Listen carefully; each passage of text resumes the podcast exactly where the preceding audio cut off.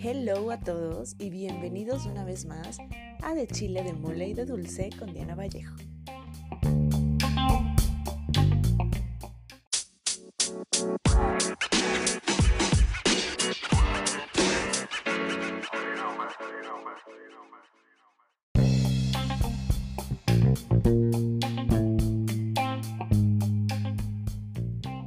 Mucho gusto estar de nuevo con ustedes y compartir este espacio que bueno es de todos nosotros, de todos los que hacemos esta comunidad en de Chile de Mole y de Dulce.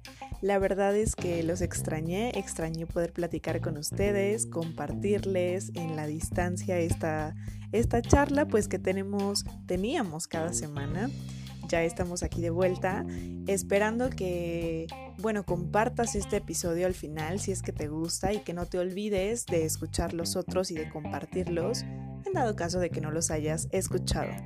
El tema de hoy con el que vamos a arrancar y vamos a reiniciar este, este podcast eh, es la libertad de culto. La verdad es que está bastante interesante, así que no te despegues de aquí, de Chile de Mole y de Dulce con Diana Vallejo.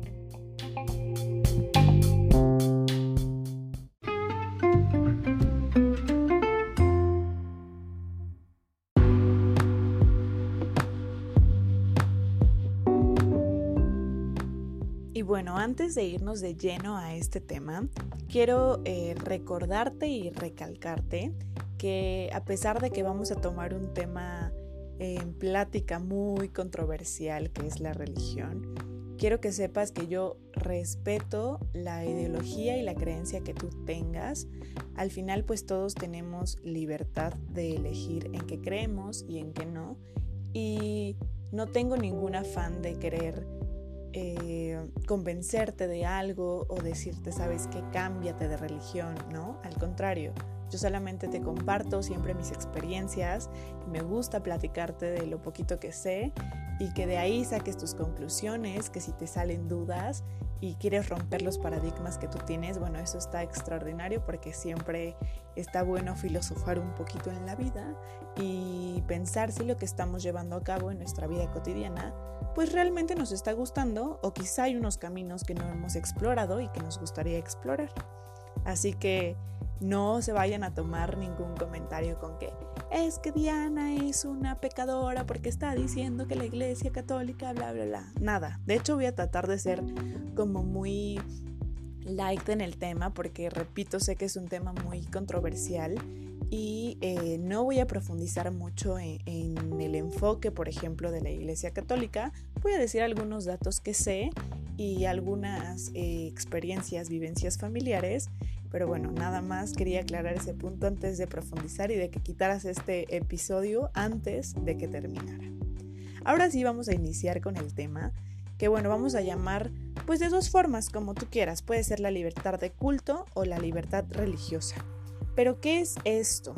Pues esto es un derecho fundamental y se refiere principalmente a la opción de cada uno de nosotros de, como seres humanos, pues de elegir libremente nuestra religión o en su defecto de elegir ninguna religión, de no elegir alguna religión. También se basa pues en creer o no creer, de validar la existencia de un Dios y de ejercer dicha creencia públicamente sin ser víctima ni de opresión, ni de discriminación o de algún intento de cambiar lo que creemos a la fuerza. Si hablamos, por ejemplo, de las democracias modernas, generalmente el Estado garantiza la libertad religiosa a todos nosotros como ciudadanos, pero en la práctica la elección del credo está dada generalmente por costumbres familiares y sociales. Aquí yo, por ejemplo, te pregunto, ¿tú realmente has elegido la religión que estás profesando, que estás llevando a cabo? Y es que yo, por ejemplo, en mi familia somos católicos. Y digo somos porque todavía yo me siento un poco parte dentro de esta religión. Pero desde hace unos años yo sí me he preguntado, eh, ya sabes, por ejemplo, vamos a poner sobre los santos. Me he preguntado, ¿realmente todos los santos existen? Son muchísimos, ¿no? Y, es una duda que yo he tenido pero que bueno, al fin y al cabo apenas hace unos años me empecé a cuestionar porque al final y al cabo yo crecí con toda esta cultura de la religión católica porque mis bisabuelos así me la inculcaron, porque mi abuela me la inculcó así, porque mi mamá en algún momento también me lo inculcó así. Pero realmente nosotros estamos en la religión en la que queremos estar o quizá no hemos explorado alguna otra religión. Yo he tenido amigos que son de otras religiones y me han querido eh, compartir un poco de esa religión para conocerla y que a lo mejor me adentre más y me guste y me cambie, ¿no? Todavía no lo he hecho, no sé si lo voy a hacer, pero digamos que no estoy eh, cerrada a la opción de, cambiarme de religión. Y es que volvemos a lo mismo, muchas veces eh, todo este, toda esta elección que hacemos al momento de, de tener una religión, pues viene ya de lo que tu mamá te dice y de lo que tus abuelitos te dicen.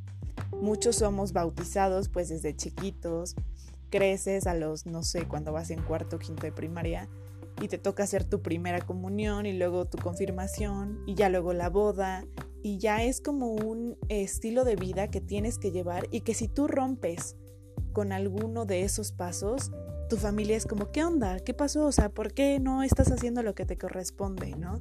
Casi, casi, ¿por qué no estás cumpliendo con tus responsabilidades? Entonces tú te quedas como de qué onda. Yo, por ejemplo, no he hecho mi confirmación. Yo hice mi primera comunión justamente cuando iba en cuarto de primaria porque yo estudiaba en una escuela eh, católica y nos llevaban a misa y todo. Y bueno, pasó el tiempo, se supone que yo tenía que hacer mi confirmación después de un tiempo y a la edad que tengo, que no les voy a decir cuánto es porque no quiero que algunos sepan la edad que tengo, eh, no lo he hecho, no he hecho mi confirmación. Y hace un tiempo eh, algunos familiares, en específico mi abuelita, si es que mi abuelita me llega a escuchar, hello abuelita, me decía, Diana, pero ¿por qué no vas a hacer tu confirmación? Y yo pues, porque no estoy segura de confirmar esta religión. Y, se enojó, obviamente se molestó, pero creo que eh, algo importante que quiero que pensemos y que analicemos y si es que quieres compartir esto con alguno de tus familiares, pues que juntos analicen esto, es que realmente no está mal el cuestionarnos y sin pelear, ¿no? Aquí el afán no es pelear con nadie, no quiero que te pelees con tu abuelita, ni con tu mamá, ni con tus hermanos, ni con nadie, sino simplemente de haber, eh, de poder tener esa plática de decirle, a ver, ¿tú por qué mamá crees en esta religión? Igual y te va a echar como una plática eh, que a ella a lo mejor también le dieron, ¿no? Pero bueno, no estar cerrados al cambio. Creo que también en esta generación, bueno, hay muchos cambios que se están dando en cuanto a mentalidad, en cuanto a creencias, en cuanto a formas de pensar y formas de actuar. Y no está mal, ¿no? Solamente recuerda que siempre hay que hacerlo con mucho respeto a las creencias de los demás, porque todos somos individuos y somos libres de creer o de no creer en lo que sea. Entonces podrías tener esa plática con alguno de tus familiares y ver, ¿no? A lo mejor se te abre ahí por ahí alguna brecha de dudas que puedas resolver, que te ayuden a, a ver si estás en el camino correcto o si no lo estás. Pero siguiendo con el tema, eh, si nos regresamos, por ejemplo, a la historia de la humanidad, en la conquista de los derechos humanos y entre ellos el respeto por las libertades, pues esto viene desde muchísimos años atrás. Vamos a hablar, por ejemplo, de la Inquisición, que fue, bueno, pues una institución judicial creada por el pontificado de la Edad Media y que tenía una misión específica, la cual era localizar, procesar y sentenciar a las personas culpables de herejía. En la iglesia primitiva, la pena habitual por herejía era la excomunión. Con el reconocimiento del cristianismo como religión por los emperadores romanos, los herejes empezaron a ser considerados pues enemigos del Estado, obviamente. A la Inquisición desafortunadamente se le atribuyen las torturas más sanguinarias y crueles que derivan en la muerte. Si nos ponemos a pensar, por ejemplo, en personas destacadas de la historia, pues nos vamos a remontar desde Galileo Galilei hasta Juana de Arco y fueron muchas decenas de personas eh, personajes, digamos, de la historia, que fueron perseguidas y fueron enjuiciadas por la Inquisición. Durante más de seis siglos, esta institución operó en diferentes países como Italia, Francia, España y Portugal.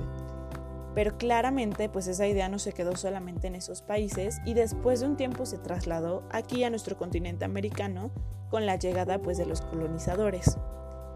En México el Santo Oficio creado por la Iglesia Católica marcó gran parte del desarrollo histórico, civil y obviamente religioso del país. Se estima que cientos de personas fueron llevadas a juicio a lo largo de tres siglos, que fue lo que duró más o menos la colonia, y la mayoría de estas personas sufrieron tortura porque las acusaban de herejía. Pero eso no fue todo, pues la relación eh, iglesia-estado en México siempre ha sido como una estira y afloja, digamos. Ha sido una historia de encuentros y desencuentros. Y esto independientemente de si tú profesas o no la religión católica. Y aparte, pues no vamos a negar que la presencia de esta institución ha tenido un, eh, o ha sido un par de aguas, pues muy importante para la cultura mexicana. La influencia de la iglesia se puede apreciar, en las formas eh, que tenemos de asumir nuestras vidas, ciertos espacios de socialización y también se ha mantenido incólume a pesar de los embates de la secularización de los siglos XVIII y del siglo XIX. Eh, la radicalización de gobiernos como por ejemplo el, de Plutarco Elías Calles creo que fue, ese es un ejemplo muy claro de, todo, cómo a pesar de, de todos esos embates, siguió, siguió ahí con muchísima fuerza la iglesia. Y por ejemplo hubo otro suceso que fue la Guerra Cristera, que también marcó muchísimo la historia de México. Y la Guerra Cristera pues consistió en una lucha que duró tres años, igual, pues ya sabemos, gobierno, iglesia. El saldo desafortunadamente de todo esto siempre han sido muertos, y la guerra cristera pues no fue la excepción, con cerca de 250 mil eh, muertos más o menos, que fueron los que pues murieron en ese conflicto armado.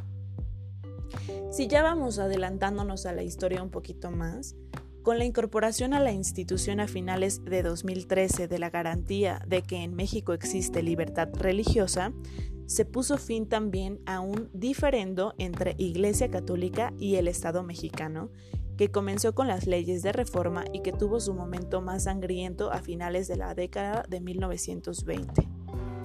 Hoy, por ejemplo, estamos pues ya en el siglo XXI y seguimos en una lucha por la libertad de elegir. A veces nos cerramos en el entorno en el que nos desarrollamos, pero hay muchas personas que viven en países con severas restricciones estatales y con muchas hostilidades sociales a la libertad religiosa. Eh, vamos a hablar, por ejemplo, sobre la influencia del Islam extremista, que va también ligada a la persecución religiosa.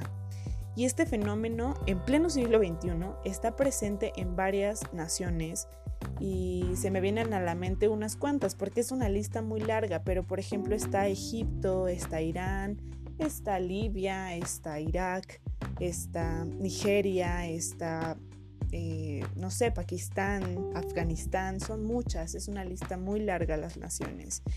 Y pues los únicos responsables de esta persecución son los regímenes autoritarios. Entonces es muy triste que en pleno siglo XXI sigamos con estas limitaciones, que al final sí, claro, son parte de una sociedad y de una cultura que nos diferencian a unos de otros, pero es muy triste que mucho de, estas limitaciones terminen en, en daños físicos, psicológicos hacia las personas. ¿Por qué? Pues porque debe de haber una libertad y no nos vamos a globalizar porque ya sabemos creo que todos, pues que existen diferentes culturas con diferentes religiones y que hay muchas personas que sufren por no querer llevar a cabo esa religión que les están imponiendo. Pero eh, este podcast, este episodio del podcast, yo lo quise hacer solamente con la intención de que tú, quien me estás escuchando, si eres hombre, mujer, tienes entre 15 y 20 años o entre 20 y 25 o entre 25 y 30, la edad que tengas, te pongas a reflexionar un poquito en la religión que tú estás llevando y, por ejemplo, si tú eres papá o tú eres mamá, o si me está escuchando algún abuelito, que no se cierren, que no seamos tan duros en la enseñanza de la religión. Está bien enseñar lo que nosotros tenemos como costumbre familiar o como cultura, pero de no obligar. Creo que esa es la palabra a la que quería llegar. Una cosa es compartir y decir, mira hijo, mira nieto, te comparto esto que puede ser muy enriquecedor para ti, para no sé, como cultura general, y si te gusta, pues adelante, profesa esta religión. Mas no te voy a obligar a que la profeses. Yo creo que eso es bonito porque aparte, cuando tú eliges algo porque te gusta, pues lo haces con muchísimo más gusto, lo compartes y todo es como en mucha más armonía. Entonces, solamente quiero que recapacitemos en si estamos siendo obligados en estar en alguna religión o si nosotros estamos obligando a alguien más a estar en alguna religión. Al final no es malo y yo creo que muchos lo hacen con la intención más linda del mundo, con mucho amor, quieren compartir con sus hijos y con sus nietos estas costumbres que traen, porque también cada religión, pues bueno, tiene sus cosas buenas, ¿no? Yo dije que no iba a profundizar en la religión como tal, digamos de la religión católica, no voy a profundizar en que si los sacerdotes hay buenos y malos, en que si dar este, diezmo es bueno o es malo, entre que si la iglesia tiene mucha riqueza y no comparte eso con los pobres, entre si los provida y los que están a favor del aborto, no vamos a profundizar en eso porque sí son temas pues muy complejos y que yo creo que eso sería mejor platicarlos en nuestros círculos familiares o en nuestros círculos de amistad con un cafecito y de la mejor manera. Pero bueno, en este podcast, en este episodio, solamente quiero que reflexionemos. Algo que me gusta a mí hacer y que también me gusta que los demás hagan es eso, es reflexionar. Porque al fin y al cabo muchas veces llevamos una rutina eh, pues bastante normal, digamos, en nuestras vidas y que no nos detenemos a pensar un poquito en las cosas que hacemos todos los días y que a lo mejor no es lo que nosotros queremos. Entonces, está bien cuestionarnos, está bien romper los paradigmas y está bien crearnos nuevos paradigmas. No se cierren y, no peleen también por este tipo de temas. Eh, recuerden que pues muchas veces se comparte con amor y hay que recibirlo también con amor. No hay que tratar de, que estos temas sigan siendo de conflicto, al contrario, hay que tratar de que sean temas que podamos ya hablar eh, con las cartas sobre la mesa, respetando las ideologías y las dudas y todo lo que cada quien tenga individualmente. Así que, pues reflexiona y si me quieres compartir algo en mis redes sociales, si es que ya me sigues, pues puedes compartírmelo por ahí y ya veremos. Ya veremos qué pasa, ya veremos si algunos se cambian o si algunos se quedan. Y pues nada, este fue el tema de hoy. Estoy muy contenta de haber regresado con ustedes porque de verdad ya los extrañaba, ya extrañaba estar de, de parlanchina aquí por este medio. Y vamos a eh, seguir con esta continuidad de los episodios del podcast cada semana. No te olvides, por favor, de compartir para que nuestro, nuestra charla, nuestro chisme llegue a muchas más personas. Y bueno, muchísimas gracias por compartir este tiempo conmigo. Te mando un abrazo, cuídate mucho, cuida de los tuyos y cuida de ti. Te mando un beso, bye bye.